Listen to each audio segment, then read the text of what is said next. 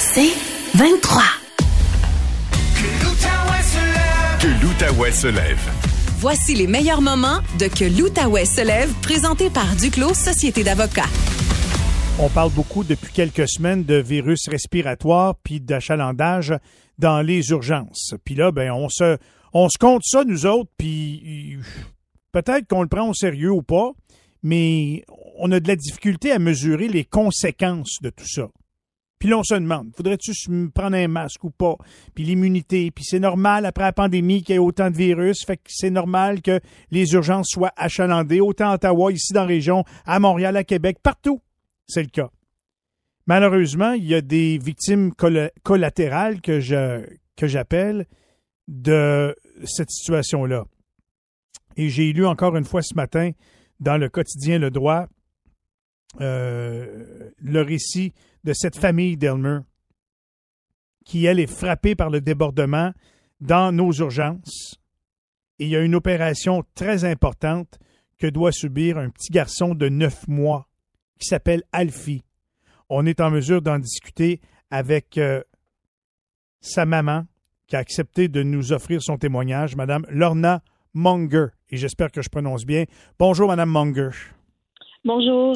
Merci d'être là. Euh, expliquez-nous tout d'abord la condition de votre fils, Alfie, qui a neuf mois. Euh, oui, donc, euh, donc Alfie est né avec plusieurs malformations cardiaques assez importantes. la malformation principale s'appelle ventricule droit à double issue.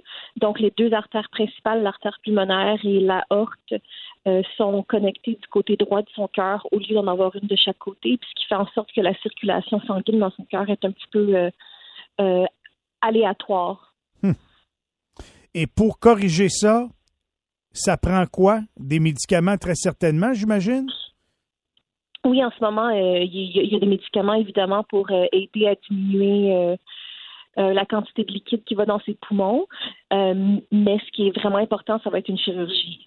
Euh, jusqu'à maintenant, il y a déjà eu plusieurs interventions pour aider à réduire la circulation de sang qui s'en allait vers ses poumons, qui faisait en sorte qu'il y avait de la difficulté à respirer. Mais c'était des solutions euh, temporaires, justement, pour euh, lui donner le temps de grandir. Et là, il doit subir, lui, le plus rapidement possible, maintenant qu'il a un peu grandi, une opération à cœur ouvert, là, euh, la grosse opération, comme on dit, pour corriger complètement tout ça. Euh, et c'est pas possible, si je comprends bien. Oui, ben en fait, euh, on serait ça, ça devrait arriver maintenant. On est dans le bon moment pour qu'il fasse opérer. Il, a atteint le poids idéal, puis est en pleine forme. Euh, mais malheureusement, en ce moment, avec la situation dans les hôpitaux pédiatriques, euh, non seulement les urgences débordent, mais les soins intensifs débordent aussi. Puis une chirurgie d'une telle envergure fait en sorte que que, que Alfie a besoin de passer probablement une semaine dans les soins intensifs, au moins suite à l'opération pour la convalescence puis on peut pas lui trouver, on peut pas prendre le risque, la chance de procéder à une opération dans les conditions actuelles dans nos urgences. Ben, en fait, il manque tellement de place, puis on comprend que que s'il y a un enfant qui est extrêmement malade en ce moment, qui, a besoin de soins aigus, il va être priorisé par rapport à un enfant qui, a besoin d'une opération majeure, mais qui peut être à la maison. Euh, donc, on est dans une situation où est-ce que les, les hôpitaux n'ont pas le choix de faire des, choix difficiles parce qu'il manque tellement de place. Euh, donc, c'est la situation dans laquelle on est en ce moment. Combien de temps vous pouvez attendre, le savez-vous? Est-ce qu'on vous a dit, bon, ben là, il y a une fenêtre, euh, euh, combien de temps on peut attendre pour permettre cette opération-là à votre fils? on n'a pas vraiment de, date exacte, je vous dirais. En fait, ce qu'on doit faire, c'est qu'on doit on doit surveiller sa santé de près. Euh, on doit surveiller sa respiration, on doit surveiller son pain, on doit s'assurer qu'il mange correctement. Euh, puis c'est des choses que nous-mêmes on surveille à la maison, mais qu'on surveille aussi avec son cardiologue euh, et sa pédiatre, justement pour s'assurer que sa santé ne détériore pas. Hmm. Là, il est âgé de neuf mois. une fois l'opération effectuée, c'est quoi le pourcentage de réussite d'une chirurgie comme celle-là? Euh, oh, c'est une très bonne question. Euh, le pourcentage est assez élevé. Je pense que c'est au-dessus de, 95% je vous dirais. Wow. donc, on, a, on a beaucoup confiance à l'équipe médicale. Puis, les soins qu'on a reçus jusqu'à maintenant ont été exceptionnels. Donc, on sait qu'on va être en de bonnes mains. On a, on a juste on a juste besoin que, que, les hôpitaux se désengorgent un petit peu, justement, pour que des chirurgies importantes comme celle d'Alfie peuvent, peuvent procéder. Hmm. Vous avez dû vous demander, comme parent, comment ça se fait donc que ça arrive à notre fils, cette histoire-là, cette condition-là? Ah, ça, c'est la question qu'on se pose euh, à tous les jours depuis qu'on a appris le diagnostic. Euh, mais il n'y a pas de réponse. Hein. C'est juste, euh, ça nous est arrivé à nous, on n'a pas le choix de vivre avec, puis on fait du mieux qu'on peut pour pour rester fort, pour prendre soin de nous-mêmes, puis d'être là pour lui à tous les jours. Fait que là, vous, c'est à Sainte-Justine, je comprends bien l'opération? Oui, exactement. C'était euh, c'était une opération qui est trop complexe. Euh, c'est pas quelque chose qu'ils font au CHIO? Hmm. Et là, j'imagine que vous êtes en communication pratiquement à tous les jours ou à toutes les semaines avec Sainte-Justine, à savoir, bon, ben, quand est-ce qu'on qu'on va pouvoir procéder? Oui, on se parle, je vous dirais pas à tous les jours, parce que les professionnels de la santé sont assez occupés, euh, mais on se parle de manière régulière justement pour, euh, pour avoir des mises à jour sur la situation, puis nous aussi, on leur donne des mises à jour sur sa santé. Hmm. Le fait que ce soit qu'on est frappé par un paquet de virus euh, respiratoires après la pandémie, quel sentiment ça crée chez vous, madame? ben, c'est, ça fait peur parce que il y a tellement de virus qui circulent, puis euh, Alfie est plus à risque de développer une maladie, euh, grave. Euh, mais moi, je trouve, je trouve que la situation actuelle, c'est dommage parce qu'il y a tellement plus de prévention que qu'on pourrait faire en tant que parent, mais aussi en tant que gouvernement, je trouve qu'on manque de on manque l'information qu'on a besoin justement pour savoir comment faire plus de prévention. puis ça, je trouve ça vraiment décevant. Euh, puis, puis je pense que, tu sais, je comprends qu'on a été euh, confiné pendant longtemps, puis qu'on n'a pas été exposé à beaucoup de maladies, puis que ça contribue au fait que les enfants soient plus malades. Mais moi, ce que je vous dirais, c'est que c'est pas normal qu'autant d'enfants soient tellement malades qu'ils doivent se retrouver dans les soins intensifs avec une condition qui menace leur vie. Parce que quand on se retrouve aux soins intensifs, c'est parce que on peut pas respirer tout seul, puis on est dans une situation tellement grave. Ça, c'est pas normal. Fait que dans le fond, ce que vous nous dites, euh, c'est que peut-être que nous, puis les gouvernements, on devrait peut-être un peu resserrer la prévention. Je dis pas de rendre le masque obligatoire, on n'a pas dit ça à personne, mais moi j'y ai pensé pendant que vous nous expliquiez les possibilités. Là. Puis c'est sûr qu'on est tout le monde tanné de la pandémie, mais ce matin, quand j'entends le récit de votre, euh, fils, honnêtement, je, je me remets en question moi-même, madame. ben, c'est sûr que je vais vous avouer que nous, ça nous a été surpris de, voir que, que, notre histoire, euh, que les gens s'intéressent à notre histoire autant. Mais si ça peut faire en sorte qu'en entendant notre histoire, il y ait des petits changements euh, pour nous, ça vaut la peine. Puis, puis moi, je dirais, je veux juste que les gens comme prennent conscience que ah, tu tousses un petit peu, si tu te laves pas les mains, peut-être que toi, ça va pas faire, ça va pas faire aucun changement dans ta vie, mais ça pourrait changer la vie de, d'un enfant, même si c'est quelqu'un que tu connais pas, que tu as croisé à l'épicerie. Euh, une maladie respiratoire pour un adulte, ça peut être assez bénin, mais pour un enfant, ça peut être la vie ou la mort. Mm. Euh, moi, c'est ça, c'est à ça que j'aimerais que, que, les gens pensent. Puis, euh, c'est sûr que le port du masque peut aider, mais c'est pas la solution miracle. Il faut juste euh, savoir comment est-ce que les virus se propagent, avoir l'information qui ça nous viennent de, de, de, la santé publique, puis justement prendre des précautions avec cette information-là. Le message est clair. bonne chance avec le petit Alfie. Ma dernière question. Alfie, ça vient de où? Comment vous êtes inspiré pour appeler votre fils Alfie? Ça m'intrigue. on aimait, ben, en fait, son nom c'est son, nom c'est Alfred. Euh, on, aimait euh, un, nom assez classique, puis on trouvait ça vraiment cute comme surnom, euh, Alfie. Ben, c'est cute. Puis je vous souhaite le meilleur. On se tient au courant. Dès qu'il y a une ouverture, on se fait signe. Bonne chance à, à travers tout ça. Puis gros câlin à votre fils, euh, Madame Munger. Merci beaucoup de nous avoir parlé ce matin. Merci. Bye bye. La mère du petit Alfie qui habite Elmer et qui est en attente d'une opération. Euh, c'est pas normal que nos hôpitaux, nos urgences débordent autant, euh, surtout les urgences pédiatriques. Ben, c'est ça. Expliquons ça de toutes les façons. L'après-pandémie, le nombre de virus qui dormaient, le relâchement des règles sanitaires, euh, la prévention peut-être qui est défectueuse, qui, qui, il y a quelque chose, mais ça n'arrête pas. Puis pendant que ça n'arrête pas dans les urgences, ben Alfie, lui, il attend. Il attend son opération pour mieux vivre. On sait que le, le Père Noël a des associés. Ben oui. Ben, il ne peut pas tout faire tout seul. Puis il y a quelqu'un qui a eu l'idée de partir une agence de Père Noël pour aider le Père Noël. Ça me surprend toujours autant. Euh, Monsieur Bernard Desjardins, qui est le papa de Benoît Desjardins qui travaille ici, est avec nous ce matin. C'est lui, le propriétaire de l'agence du Père Noël et associé du Père Noël depuis plus de 20 ans. Faut dire que lui, c'est un naturel. Il est Père Noël 365 jours par année. Comment ça va, Monsieur Desjardins? Bonjour Michel, ça va très bien, merci. Merci d'être là.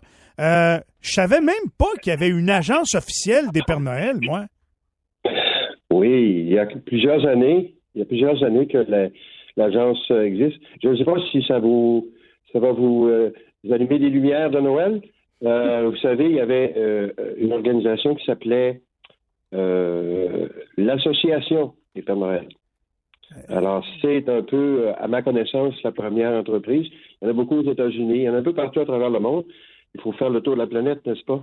Ah oui. Les, pla- les Pères Noël sont, sont syndiqués ou euh, comment ça marche? Non, Non? C'est ça l'affaire. C'est qu'à l'époque, euh, tout le monde pensait que c'était un syndicat de Père Noël. Non, ce sont des gens qui euh, travaillaient seuls. Maintenant, euh, la demande est extrêmement grande, et particulièrement cette année. Alors, euh, mon collègue et moi, on a vraiment euh, pris la balle au bon. On a décidé de faire l'agence du Père Noël parce que, bon, il y en a un vrai, vous le connaissez. Ben oui, ben oui. Alors, donc, le- nous avons euh, fait, euh, mon associé et moi, euh, l'agence du, du Père Noël. Il y a combien de Père Noël au sein de l'agence du Père Noël? Parce que ça, c'est pas juste dans la région ici, là. C'est à la grandeur du Non, non. Québec, là. Exactement. Alors, nous sommes actuellement 10 Père Noël et comme dans toutes sortes de secteurs d'activité, ben, il y a euh, une pénurie de main-d'œuvre euh, avec euh, les filles des étoiles, les lutins, enfin, les, les sculpteurs de ballons et tout ce qu'il faut pour faire une animation intéressante. Eh bien, on est en recherche de personnel. Euh, ça prend quoi? Les critères d'embauche pour être Père Noël, mettons, là. Qu'est-ce que ça Oui. prend? Une bédaine en partant? Euh, euh, ça prend quoi le reste? Ben, il faut. euh, le principal euh, élément, c'est la barbe. Idéalement, si elle est naturelle, c'est les blanches. évidemment, ça aide beaucoup. L'activité physique, ça peut être des muscles. hein. Alors, il faut être en forme quand même. Mais la, qualité principale, je crois, c'est d'être patient, d'être à l'écoute des enfants de 0 à 99 ans. Puis le costume, lui, est-ce que vous le fournissez ou s'il faut que ou vous avez une recommandation sur le costume, est-ce qu'il soit conforme? Est-ce qu'il y a des critères de je sais pas moi de conformité à travers euh, toute l'agence? Oui, nous avons euh, à notre disposition des costumes euh, et euh, c'est standardisé. Et euh, pour nous, euh, c'est important d'avoir une espèce de d'image pour permettre aux enfants de pas trop voir les différences. Bon, mais ça, c'est merveilleux. Donc, il y a un encadrement qui existe. Et vous, l'agence, dans le fond, vous recevez quoi? L'appel des centres commerciaux, de différentes institutions qui voudraient avoir un Père Noël. C'est là que vous dépêchez vos employés? Exactement. Les euh, les les, euh, les entreprises, euh, les centres de la petite enfance, euh, les écoles, les organismes communautaires, euh, vous avez une entreprise en tête, euh, soyez assurés que ces gens vont nous appeler. Malheureusement, actuellement, les, lorsqu'on a une demande, on est obligé de refuser parce qu'il y a trop de demandes. Il y a vraiment un achalandage important. Hmm. À ce point-là. Mm. À ce point, c'est assez particulier cette année, oui. Je pense que ça doit être un effet euh, post-pandémie. Euh, Permettez-moi aussi de simplement ajouter aussi que en pendant la pandémie, euh, tous les tous les gens sont vaccinés euh, pour se protéger et protéger les gens. Et on a aussi euh, évidemment la recherche de casier judiciaire parce qu'on ne veut pas avoir de problème légal. Bon, ben ça, c'est une bonne nouvelle. Effectivement, je vois que c'est très, très sérieux. Je suis content d'apprendre ça ce matin. Mais il me semble que 10 Père Noël, c'est pas assez. Ça en prendrait, d'après moi, 10 dans la région. tu sais, il veut dire un 10 pour couvrir le Québec, joie le vert. Ça, c'est grand, le Québec, là. Tout à fait. Bon. Tout à fait. Mais vous savez, il y a, il y a quand même des gens, euh, il y a quand même des gens qui fonctionnent euh, par eux-mêmes. Et puis, euh, je pense bien que les enfants vont pouvoir voir le Père Noël cette année sans problème. Avant qu'on parle des vraies affaires, le Oui. salaire là, d'un Père Noël, là, euh, comment ça marche, le salaire? Si tu payais à l'heure, si tu payais à la journée, si tu payais à saison, comment ça fonctionne? Habituellement, c'est payé euh, par activité, puis euh, ça dépend de l'expérience euh, de la personne. Ah, un Père Noël plus expérimenté, un plus vieux Père Noël, ça serait meilleur? Ben oui. Alors, quand vous savez que c'est 2500 ans et demi, ben vous comprenez que mon salaire euh, est en conséquence. Puis, euh, faut-tu avoir un ho ho ho plus grave que l'autre ou. euh, Ben, idéalement, quand on a une belle voix de basse, ça aide. Mais je pense bien qu'on peut se forcer un petit peu. Ah, c'est merveilleux, c'est merveilleux. Là, j'ai lu dans les journaux la semaine passée que l'histoire de s'asseoir ses genoux du Père Noël, c'est fini pour cette année. Pour quelle raison, donc? Euh, j'ai lu cet article-là. Vous savez, euh, euh, au pôle Nord, on reçoit tous les journaux du monde, les journaux du monde et on écoute toutes les radios du monde. Mais Bien sûr. je peux vous dire qu'en ce qui me concerne, il y a au moins, vous l'avez dit, tantôt 20 ans, que les enfants ne s'assoient pas sur mes genoux pour des raisons de protection, et de l'enfant et la mienne. Maintenant, cette année, il y a une prise de conscience importante à cause des pratiques qui ont changé dans les deux dernières années. On a fait des, visioconférences, on a fait des, rencontres à distance. Donc, cette pratique-là s'est implantée un peu partout. Donc, maintenant, il y a aussi l'âge de l'enfant. Il y a beaucoup d'enfants qui ont peur du Père Noël, ont peur des étrangers. C'est aussi une bonne chose parfois. Donc, nous, euh, on n'a jamais voulu que les enfants soient nécessairement sur les genoux. Il y a des gestes spontanés. Les enfants euh, aiment beaucoup le Père donc ça se rapprochent.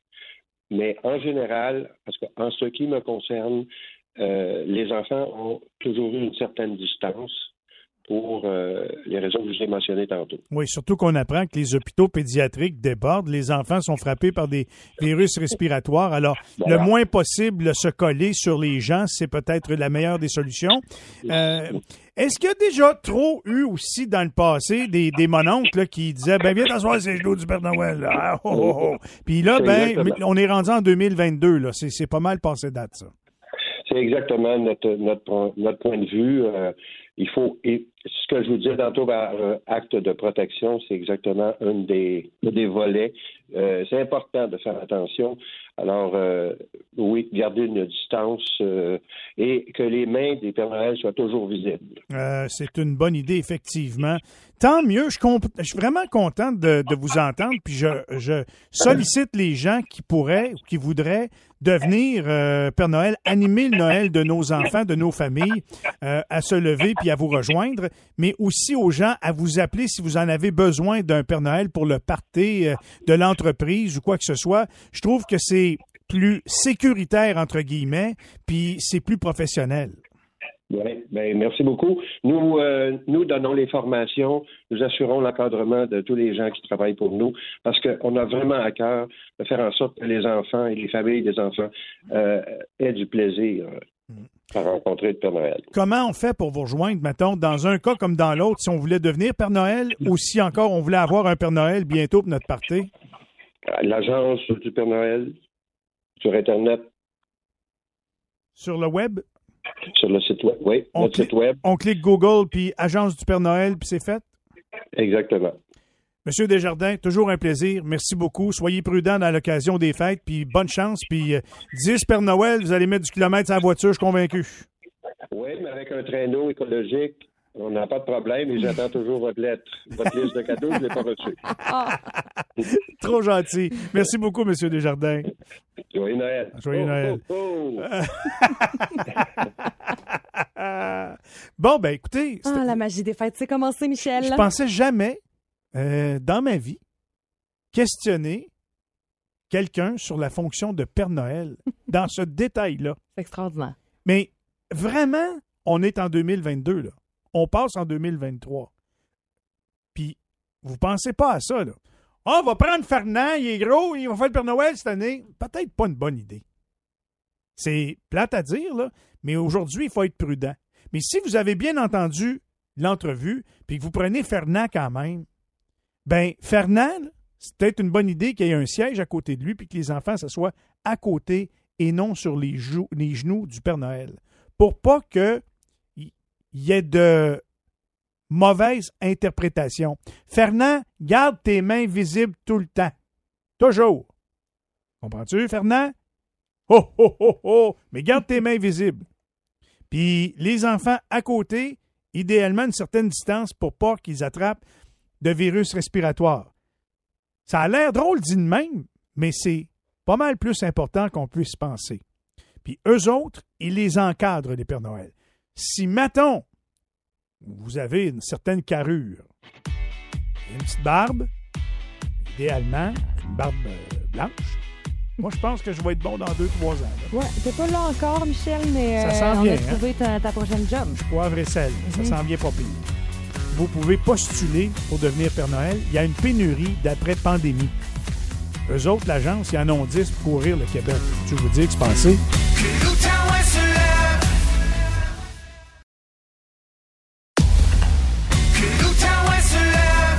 l'Outaouais se lève. Voici les meilleurs moments de Que l'Outaouais se lève, présenté par Duclos Société d'avocats. Content de pouvoir lui parler. Euh, on en a parlé abondamment ce matin. On en a parlé un peu hier. Et là, ben, le principal intéressé est avec nous pour en discuter. Celui qui est au cœur du vestiaire, qui a été au cœur du vestiaire pendant toutes ces années. Pierre Gervais qui est là. Bonjour Pierre, comment vas-tu? Oui, bonjour, merci. Très bien, vous autres? Ah oui, ça va très bien. Euh, ce livre-là, avec Mathias, que je connais très bien d'ailleurs, euh, Oui. l'idée t'est venue quand, où, puis pourquoi l'avoir faite aussi rapidement après ta, ta brillante carrière comme euh, avec le Canadien de Montréal? Ben écoute, euh, premièrement, c'est Mathias, le premier qui m'a offert d'être l'auteur. C'est un jour, j'écrivais un livre, ça c'était là 15 ans minimum. Et puis, euh, par la suite, bon, on s'en parlait un petit peu tout le temps, puis c'était vraiment pas dans mon intérêt. Euh, Jusqu'il y a peut-être euh, deux, trois, quatre ans. Euh, là, il y a tellement de monde qui m'en parlait, il y a tellement de monde qui, qui me dirait, qui me suggérait que je devrais faire un livre. Alors, euh, ça me joue un petit peu dans la tête. Puis j'ai fini par dire, OK, peut-être que je devrais partager sur tout ce que j'ai vécu, la chance d'avoir vécu. Et puis, ben, rapidement comme ça, c'est parce que, écoute, tout est fait dans la mémoire des gens. Euh, ça n'aurait rien servi d'attendre. Puis on, on- on voulait le sortir là, justement pour euh, cette ainsi d'année. Là. Fait que, euh, on s'est mis là-dessus cet été euh, intensément. Et ça a super bien été. Début octobre, le livre était fait. Je te connais un peu par interposition personnellement. Je connais un de tes meilleurs amis, sinon ton meilleur ami. Et euh, on s'est croisés évidemment dans les affaires de hockey au fil des Oui. ans, Pierre. Oui. Je sais que tu es un gars tellement à ton affaire. Euh, euh, tu as défendu les couleurs du Canadien, toi, autant que les joueurs, puis autant que les coachs, puis autant que les membres de l'organisation. Tu as été Mhm. un employé fidèle. T'as- Écoute, tout le monde dit la même chose de toi. Euh, Mhm. Ça fait pas un peu contraste de, de divulguer des choses aujourd'hui, alors que dans le temps, on t'a probablement, on n'a pas eu besoin de te le dire, mais que tu gardais secrète, puis qu'on demandait au monde de pas parler, de pas dire, de pas divulguer quand tu étais à l'œuvre au sein de l'organisation du Canadien. Ben écoute, moi là, j'ai pas été personnel, j'ai pas été euh, mean comme je pourrais dire. Euh, j'ai dit les vraies affaires. Je voulais que les gens euh, connaissent mon travail, connaissent parce que là, ce qui est plate un petit peu, c'est que ce qui accroche les deux, trois histoires majeures là. Mais tout le restant du livre, c'est super intéressant là. Tu sais, il y a des affaires en tout cas que moi le monde me dit qu'il y a Euh, encore un gars ce matin qui était représentant pour ce SEM pendant longtemps qui m'a appelé puis il dit, il, m'a dit Hey, je l'ai lu d'une shot, c'est vraiment cool. Il dit moi-même j'ai appris des affaires dans le sport. Fait que tu sais, j'ai pas été des affaires personnelles, c'est hockey seulement. Puis euh, écoute, je savais que ça ferait pas l'affaire de tout le monde. Mais comme je te disais, je voulais pas non plus euh, euh, ramasser des gens sur des côtés personnels. puis Ça aurait été tellement facile, ça. Oui, parce que dans le fond, Pierre, la vérité, là, c'est que toi, là, s'il fallait que tu dises tout ce que tu sais, puis tout ce que tu as vécu, joie le vert, on mettrait le feu aux Canadiens demain matin. Non, Là. non, non, non, non, ben, c'est aux Canadiens, puis c'est, c'est sûr, ça. Puis euh, le Canadien, en tant qu'organisation, moi, j'ai rien à dire contre, au contraire. C'est une organisation de première classe. Le but, c'était pas de, justement, comme tu dis, euh, euh, aller là, là. Moi, pff, regarde, je voulais m'en tenir au hockey. Euh, encore une fois, malheureusement, il a fallu que, en 10 anniversaires d'affaires, t'écorches une couple de personnes, mais je me suis pas acharné non plus, là.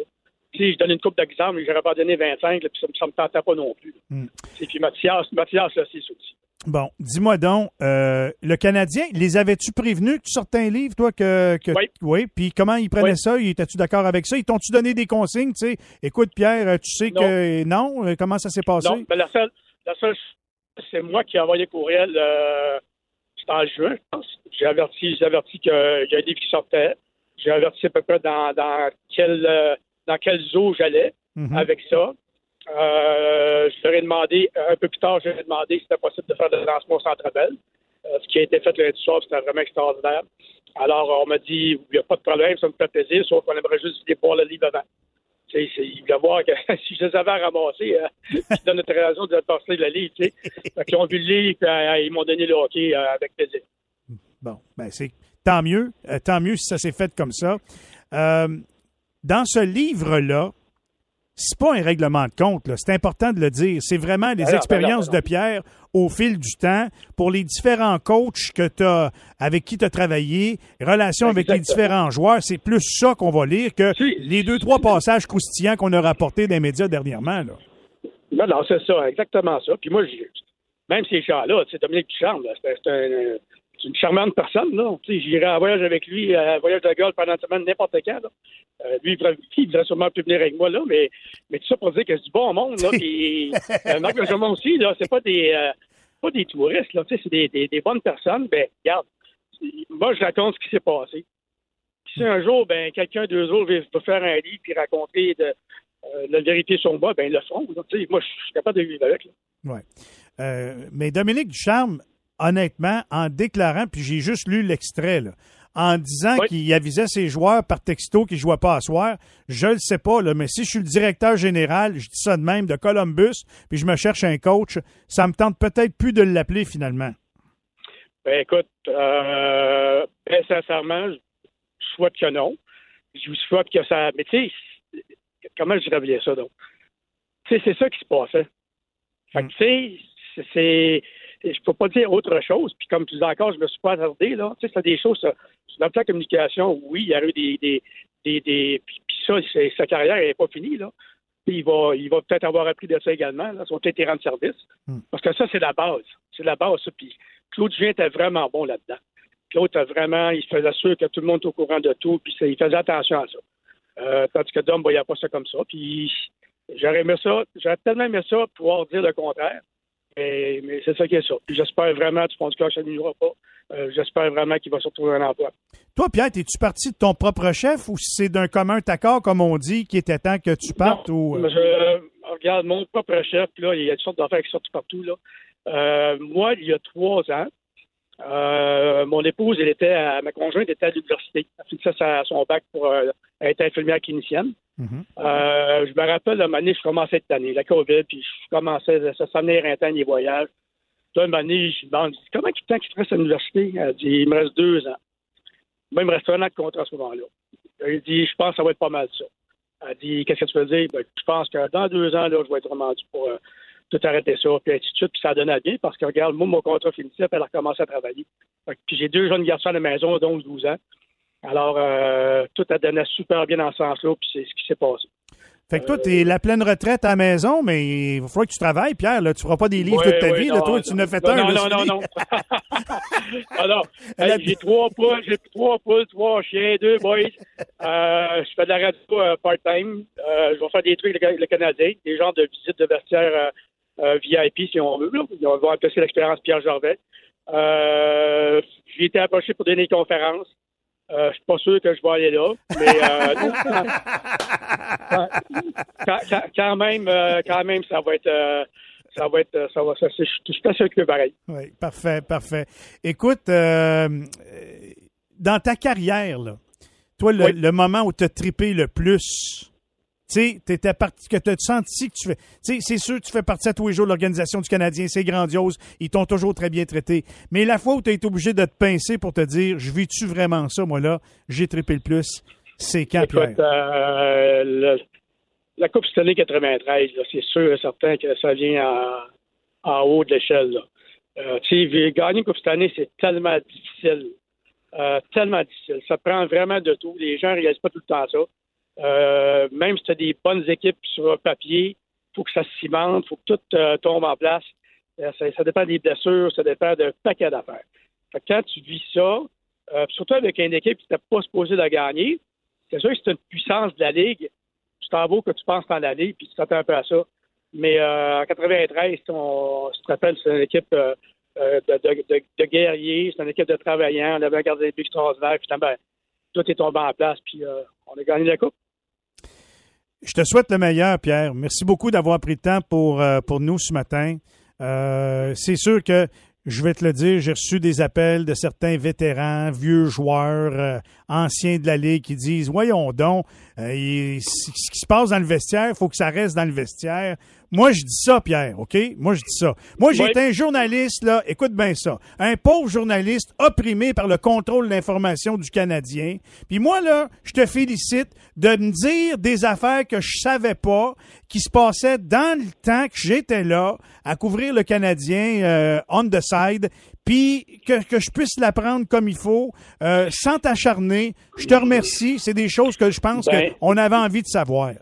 Ben merci Michel, c'est très apprécié. Puis tout ce que je veux, moi, c'est qu'il y ait des gens qui, qui disent Ben voyons donc, ça se peut pas. J'espère qu'ils ont lu le livre. Pas qu'ils se font juste rapporter c'est quoi le titre. Parce que c'est sûr, le titre, ils sont, ils sont en train de penser que moi, là, il n'y a aucune personne qui m'a fait une confidence qui est dans le livre. Zéro pin barre. Il n'y a aucune personne qui m'a dit Regarde ça, c'est entre toi et moi, zéro pin barre. Fait que tu si, si je commençais à tout dévoiler et à tout dire, ben c'est je comprends très bien. Ça pourrait crier au loup l'autant qu'ils veulent, puis il raison. Et là, c'est pas le cas du tout. Ben, moi, je vais te faire une offre publique. Si jamais tu décidais de tout dire ce que tu sais, là, dans les moindres détails les plus croustillants, moi, je t'offre de faire un balado à mes côtés. On va faire de l'argent, mon Pierre, OK? On est mieux, mieux d'avoir des bodyguards. salut, salut, Pierre. Prends soin de toi. Merci beaucoup, mon vieux. Merci beaucoup. Merci à vous autres. Bye. Bye-bye. Bye. Pierre Gervais, euh, ancien euh, responsable, directeur de l'équipement chez le Canadien de Montréal. Chic type qui en a vu d'autres. Euh, c'est sûr que c'est un peu plate d'écorcher du monde. On en a parlé, mais vous cons... on le connaît pas, là. Vous le connaissez pas. Mo- Moi non plus, dans le fond. Peut-être un peu plus parce que j'ai eu à le côtoyer de temps en temps. Mais vous voyez la nature du gars. là. Il n'y a, pas de malice, ce Je gars-là. le là. sais, puis tu, tu vois, Michel, j'ai donné mon opinion plus tôt, puis là, l'entendre parler, puis je me dis, ah, Hein? j'ai peut-être été trop sévère, puis je l'ai pas lu, le livre. Voilà. Que je- on s'en reparle quand je vais l'avoir lu, parce que c'est vrai que ce qui sort publiquement, puis tout ça, c'est vraiment probablement les 4, 5, 6 moments du livre où il écorche quelqu'un euh, sans, euh, sans piler dessus, là, euh, tu sais, mais... euh, Mais pensez-y deux ouais, secondes. c'est ça. si Pierre Gervais, qui connaît toutes les histoires intimes et personnelles de chacun des membres qui a joué pour le Canadien Ouf. pendant 25 ans, Ouais. décidait de dire tout ce qu'il sait, et qu'on aurait du fun, et qu'on ferait des Mais tribunes téléphoniques. Lui, il faudrait qu'il déménage sur une île euh, déserte à quelque part, là, après ça, par exemple. Programme de protection. Lui, il s'en Ouais, va à ouais, ouais. Guantanamo Oh. direct.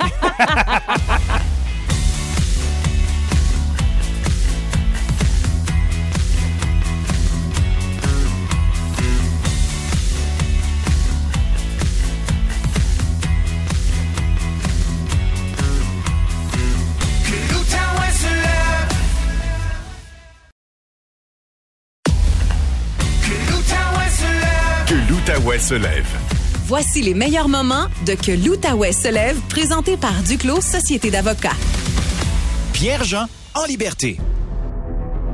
Il s'en passe des choses dans l'univers de Pierre-Jean Séguet. Il est précisé sur la bouteille que vieillir n'a pas besoin de sucer. Oh ben là! Un petit conseil, des bas avec du cuivre dedans. Partez pas à courir pendant le rage électrique. Je suis Banana Split. Au 104.7 Outaouais, voici Pierre-Jean en liberté. De quoi tu veux nous parler ce matin? Ben, tu parlais de panier, justement. Ça fait partie de ma chronique ce matin. Les paresseux et les gens dans leur bulle. Alors que la période du magasinage de Noël commence, on est euh, le jour J aujourd'hui pour euh, les soi-disant rabais commerciaux. Il est intéressant, Michel, de jeter un regard sur les comportements humains dans les lieux publics. Et euh, y- où de mieux que dans un supermarché, un magasin grande surface ou un centre commercial pour constater à quel point certains êtres humains semblent tout droit sortis du bois. en voulant me stationner dans un terrain de stationnement d'un Walmart hier soir, euh, j'ai dû me faufiler entre les paniers abandonnés pour se trouver évidemment un espace de stationnement. Les gens sont trop paresseux pour faire quelques pas de plus et laisser leur panier dans les enclos appropriés. C'est tellement vrai. C'est quoi quand tu as mis tes affaires dans la voiture, de faire 20 pas puis d'aller placer ton panier pour pas embourber tout le Moi, monde je peux autour? pas comprendre ça. C'est Ça incroyable. prend 30 secondes Tout à ça. C'est de la fait. politesse, c'est de la courtoisie, c'est de penser aux autres. J'en vois régulièrement qui abandonnent directement le panier à côté de leur portière de véhicule, trop large pour le déplacer au bon endroit. Et n'allez pas croire que ce sont juste des personnes handicapées qui ont ces comportements discutables. Loin de là. Les paresseux doivent se dire quelqu'un va le faire pour moi. Je suis trop important. pas Je temps. suis important. Ben oui. Voilà, voilà, voilà. Que, que les autres s'arrangent, finalement. Alors, il prive ainsi un autre automobiliste d'un espace, à moins, bien sûr, que celui-ci euh, débarque de sa voiture euh, pour aller le placer directement derrière la voiture de- du paresseux et lui couper le chemin, parce que ça peut être une bonne stratégie, effectivement. Mais on va se déplacer à l'intérieur du magasin. Bon. Là, c'est la course au panier à certains endroits. Parfois, ils sont pas suffisamment nombreux. Encore, encore là, les plus pressés devancent tout le monde et tentent de s'accaparer d'un des paniers disponibles plutôt que de l'offrir à, à quelqu'un qui est là, justement, qui en a peut-être plus besoin que vous, ou, euh, ou qui a une famille, ou que c'est une personne âgée, peu importe. Ah non, je suis un client, je veux mon panier. Ouais. Allons, allons nous retrouver directement dans les allées, Michel. Euh, bon, euh, disons que j'ai pas eu de panier parce qu'il y en a plus dans le magasin, ils sont tous dehors. Et euh, j'ai mes sacs, alors je suis quand même assez fort. Je suis capable de mettre des choses dans des sacs et les traîner moi-même. Et là, on circule dans les allées de façon chaotique et désordonnée. Pourquoi les gens sont pas capables de circuler dans les allées d'une épicerie, par exemple, comme on circule dans les rues? C'est-à-dire garder la droite avec le panier, éviter de bloquer le chemin aux autres autour de nous. J'ai souvent l'impression que les gens sont seuls au monde quand ils font l'épicerie. Coupable, votre honneur. Ah, regarde donc ouais, ça, toi.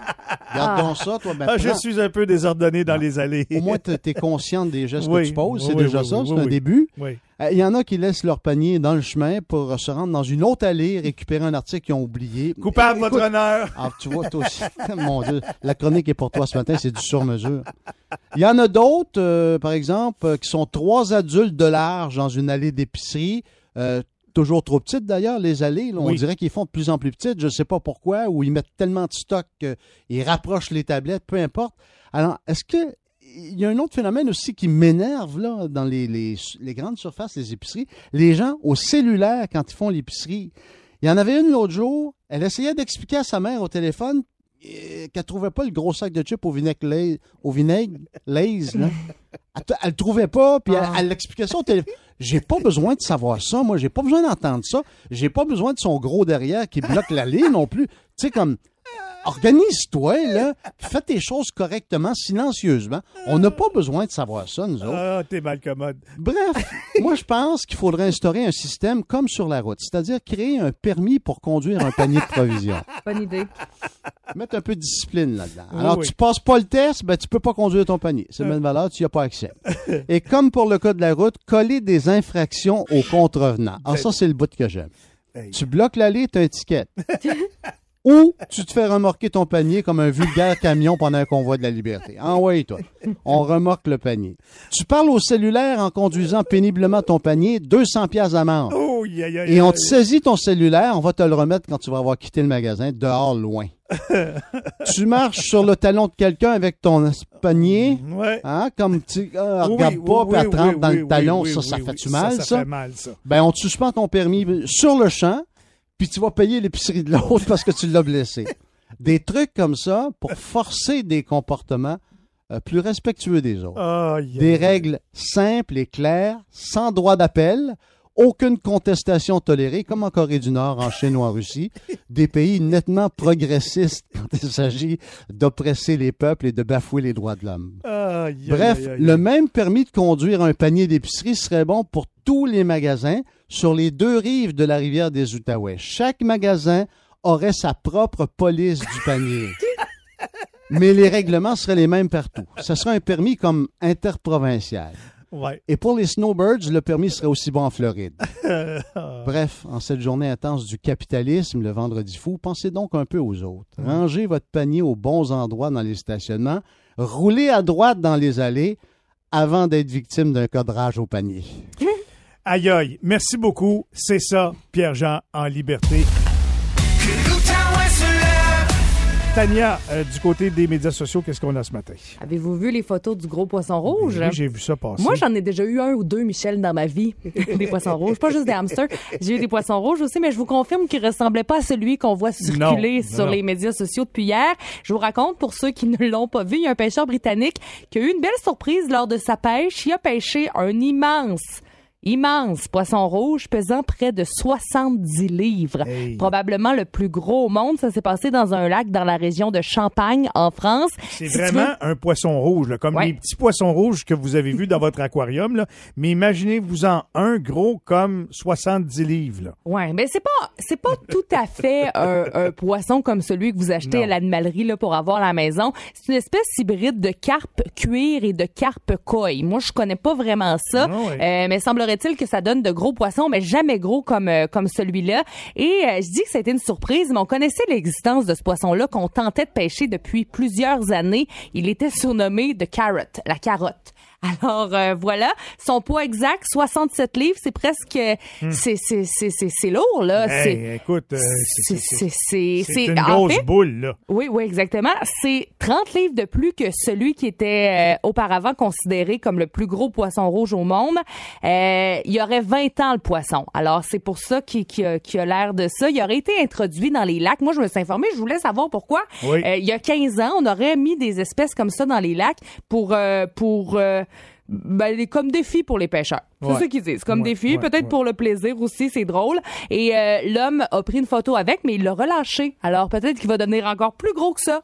Hey, c'est ce que je suis en train de faire? Je suis en train d'enlever le gaz dans la chaloupe parce que je pense qu'LP va partir à la pêche. On s'en va en France ce matin, je pense. Ça se mange-tu, ça, Michel? Euh, pas vraiment. Ah non, je pas, pense non. non, je pense pas. En tout cas, c'est pas beau. On va vous le dire tout de suite. Là. Non, Il non, est non. rouge, puis c'est tout. Oui, je vous partage ça sur la page Facebook. Allez voir ça. Merci beaucoup, Tania.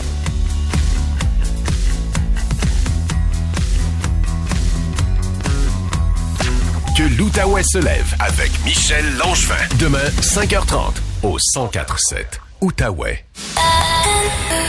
C'est 23.